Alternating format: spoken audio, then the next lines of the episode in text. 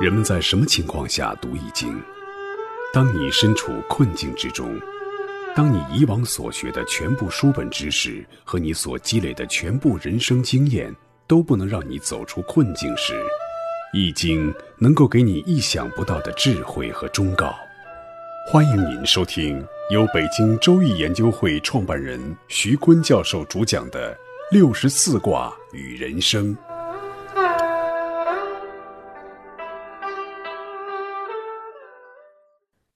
亲爱的听众朋友，大家好，我是北京周易研究会创办人徐坤。今天我带您走进周易殿堂，主讲六十四卦与人生。听众朋友们，大家好，我是林雪。上一讲呢，我们一起学习了随卦的初九和六二。那么下面我们继续学习六三、六二的爻辞是系小子失丈夫，六三呢就反过来，六三的爻辞是系丈夫失小子。随有求得，立居贞。这个丈夫呢，是指九四。我们刚才说了，成熟成功的，有位置的。那小子呢，是初九，是年轻的，刚入学或者刚入世的。六三呢，进九四，则随了九四，这个社会地位就提高了。那这个卦爻辞，这个从六二到六三呢，我们可以看到，它反映出这个大学生大学时代的恋爱，一般都是不成。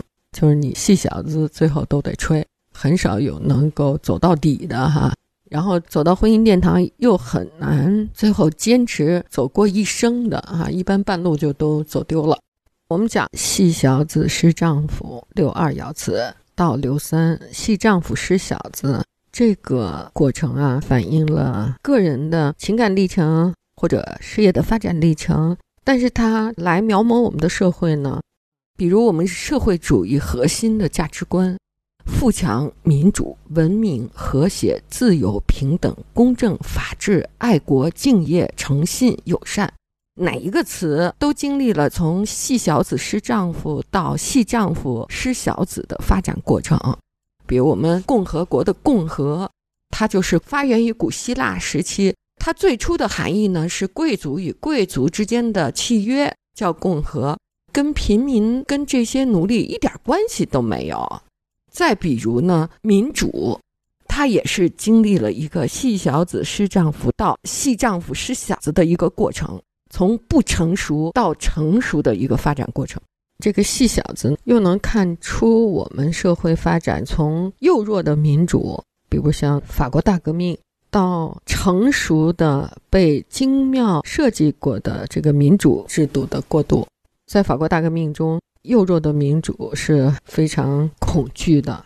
法国大革命呢，是因为国王开会要收税，人民不干了。标志性的事件呢，就是人民占领了法国的巴士底狱，这个是黑暗王朝的专制统治的标志，要求君主立宪。巴黎的群众冲进了巴士底狱，当时呢，巴士底狱只有七个犯人，四个是办假证的，两个是精神病。一个是侯爵写色情小说的啊，是爸爸妈妈给送过来，没有一个是政治犯。那民众们冲进了巴士底狱时，巴士底狱的典狱长正在喂一个精神病人吃午饭，他在用餐巾纸给这个犯人擦嘴巴上留下的口水。看见进来很多人时，就对他们说：“你们不要大声喧哗，不要吓坏了这些病人。”结果呢，愤怒的人群抓住了这个监狱长。说你是黑暗王朝的代表，然后啪一推，正好就撞到了一个混进人群看热闹的大厨师的身上。撞到他身上，人们就递给他一把刀，说：“给你把这个典狱长杀了啊，结束这个黑暗专制。我们叫什么什么第一枪啊？他们叫第一刀，就把他的喉咙割断。”其实这个大厨师和这个典狱长素未平生，都互相不认识，就在这些激愤的民情中做出了杀人放火的事。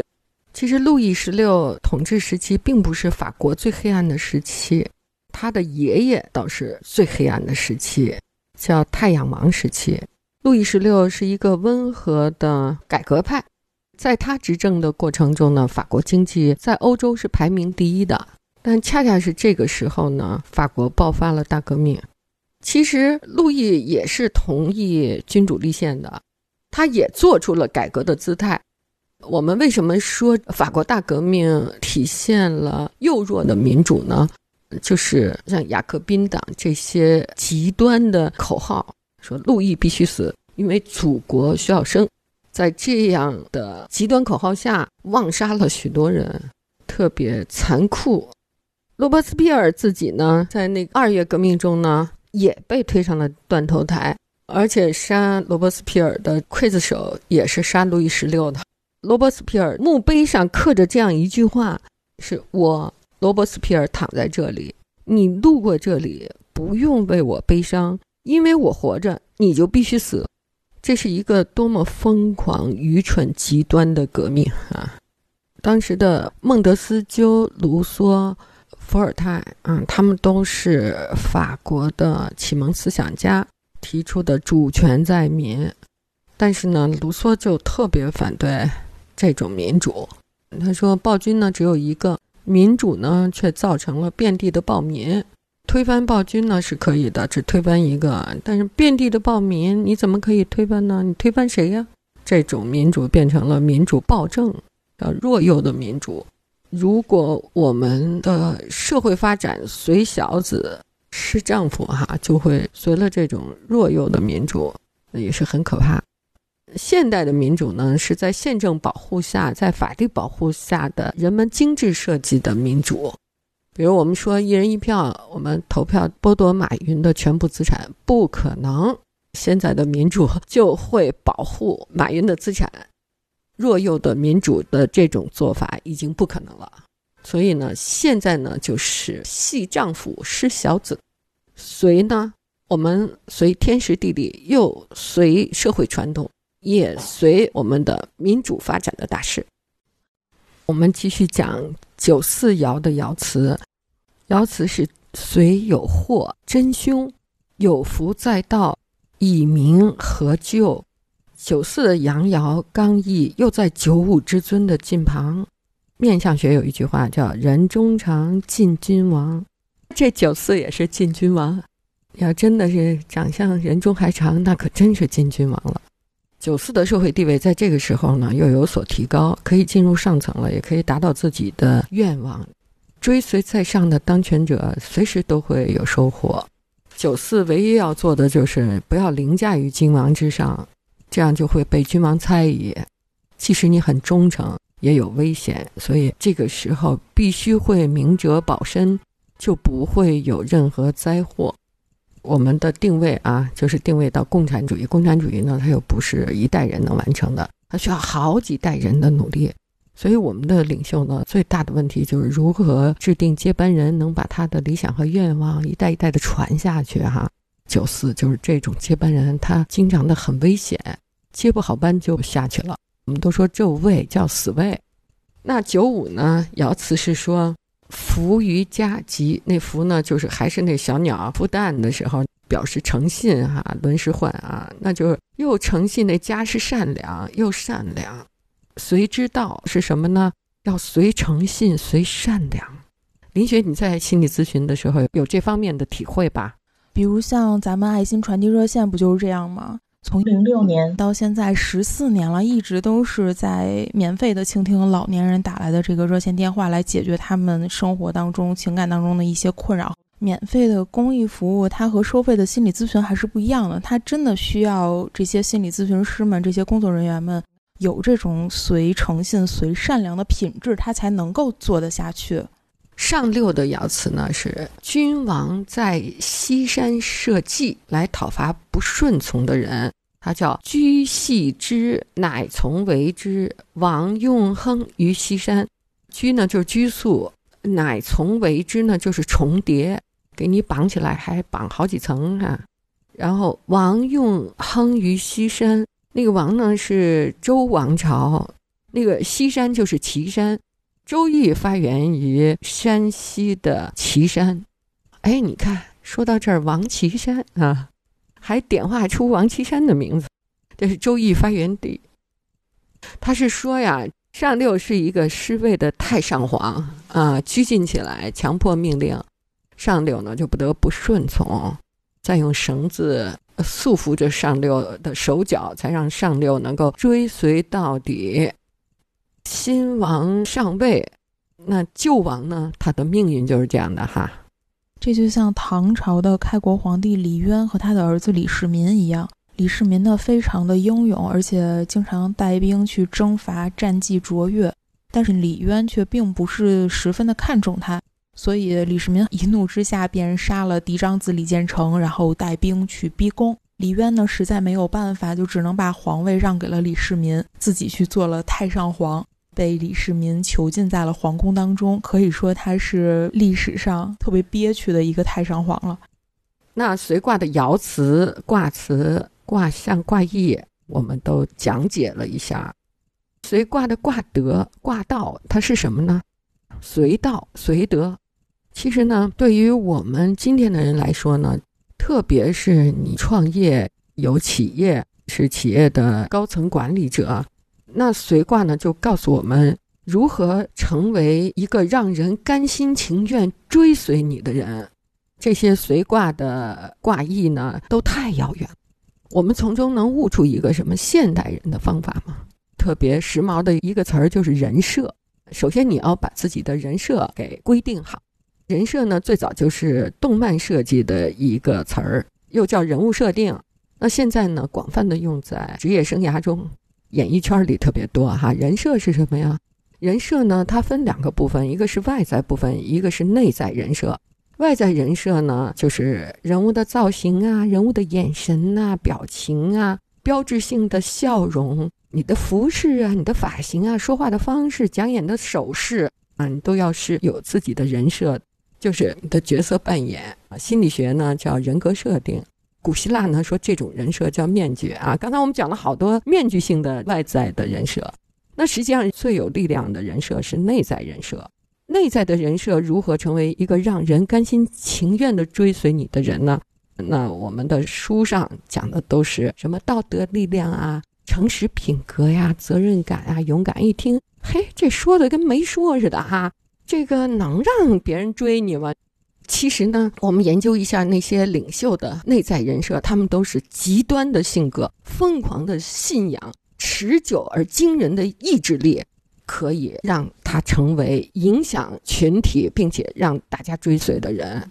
极端的性格造就极端的成功，狂热的信仰能唤起群众坚不可摧的力量。人类有好多种能力，但是没有一种力量能和信仰相比。说信仰能够移山填海都不为过的。人心齐，泰山移啊！就这种力量啊，一群人才能跟着你。要持久和惊人的意志力，它表示什么啊？比如说，看见南墙就回头，那是理性人；撞到南墙才回头，那是感性人；撞了南墙不回头，率众把墙推倒的人，这人才是领袖。他能够动员大家跟他一块儿去做一件不可能的事，哈。哎，那就是怎么动员呀？动员还有方法呢。你要有口号，下断言式的口号。刚才我们说的“人心齐，泰山移”，团结就是力量啊！这些口号，而且口号要重复一万遍，让它成为人们的潜意识，一想就是这个口号，不动脑子的就加入人群的洪流中，然后或者揭竿而起，或者干什么什么去。那在你的动员和口号中还带有幻想，幻想不是理想啊，没有道理的理是幻。比如说那儿一个美好的社会，那个社会。厕所是用金子做的，吃饭不要钱，工作就像游戏。你要给提出这样的幻想，物质极大丰富，你想干嘛干嘛，哇，冲过去吧！呃，还真有人啊，用刚才我说的这几种方法，五天建立了希特勒的党卫军事的团队。这是一个真实的故事，被拍成了电影。一个讲公共课的老师上课第一句话就问大家。独裁统治在现代社会还有没有可能发生呢？学生们都摇头，也不知道独裁统治什么样，比如法西斯，比如希特勒，不知道。好，接下来老师就开始做了一个模拟独裁政治的实验。第一步取名叫“浪潮”，红色的浪花中间有一把手枪，用德文的黑体字写的一朵浪花，先做 logo。第二步口号：团结铸造力量，反复喊一万遍。第三步手势从右低向左高滑，划出波浪的手语，第四步统一着装，都穿白衬衫、牛仔裤。有一个女生呢就不愿意穿白衬衫，青春期谈恋爱，她喜欢她漂亮的衣服。结果她的男朋友就觉得异类，不被集体认同，他心里先排斥，他害怕他不能归属这个集体了。哎，就因为这个白衬衫穿与不穿，还是实验阶段，跟女朋友吹了。你看集体的力量多强大！仅三天，全体同学们就对组织有高度的认同，他们团结一致，高歌猛进。把民主课堂上的学生都发展进来了，学校二百多学生几乎都加入了他们社团，觉得特别光荣。特别是有一个家里特富有，但是亲情特淡漠，一个胆小的学差生，他是校园暴力的对象，大家吃饭都不挨着他，大家叫他软脚虾。哎，他就渴望进入集体，到了这个集体，他觉得一切是平等的。他把他高档的运动服回家五分钟就点火给烧光了。他特别勇敢的把红色的浪潮的 logo 涂在城市的大街小巷，大家都对他的勇气拍手，因为这是破坏城市的管理规定的。特别是他奋不顾身地把 logo 都挂到电视塔的顶尖上，通过这个集体，这个软脚虾感觉渺小的自我被放大了，自我价值被提升了，他变得越来越狂热，越来越偏执。他一改平时懦弱的形象，为这个集体，他奉献了全部的身心。结果呢，突然宣布这个实验结束了。他发现这是一场教学骗局时，他一下子就崩溃了，无法接受浪潮被解散。他掏出手枪打伤了一名同学，然后吞枪自杀。老师就被带走了。这是一个试验啊啊！没想到五天就建成了。哎呀！这种群体性的特点，就像我们刚才说的，它能改造人呐，把人变成一个红彤彤的、英勇无畏、无私奉献、能够牺牲自己生命的这样一个，在集体主义中才能体现个人的这种精神。这种群体呢，极具传染性，它是本能优先。比如说，人的本能有同情心，他们也极具同情心。比如见到一个落水的孩子，能够都下去奋不顾身。同时呢，也极具破坏本能，破坏的本能也是人与生俱来的。啊，六六年文化大革命的时候，北师大的副校长扁中允就被学校的学生打死了。扁校长呢，在文革时期是北京第一个被打死的教育工作者。八月五号的下午两点，扁校长被学生三个小时的殴打和折磨，五点钟大小便失禁，就倒在了宿舍楼的阶梯上。仍然有一些学生对他进行殴打、侮辱。当时就有人发现扁校长快不行了，群情激昂的学生却怕影响不好，干脆就将扁校长放在一个手推车上，身体用大字报、扫把、雨衣等杂物盖起来。到晚上七点多，才把扁校长送到了附近的邮电医院。这个时候，扁校长身体都已经僵硬了。他还有一个特点，就极易受暗示。我们重复的这些群体性的特点，就能够理解浪潮为什么能够在五天就重复一个法西斯的组织。那么，如果你在法国大革命，你会选择像那个厨师一样，随着革命的潮流杀了一个素不相识的典狱长吗？如果你在一九六六，你会选择红卫兵的行为吗？如果你在现在，你会去跳中字舞吗？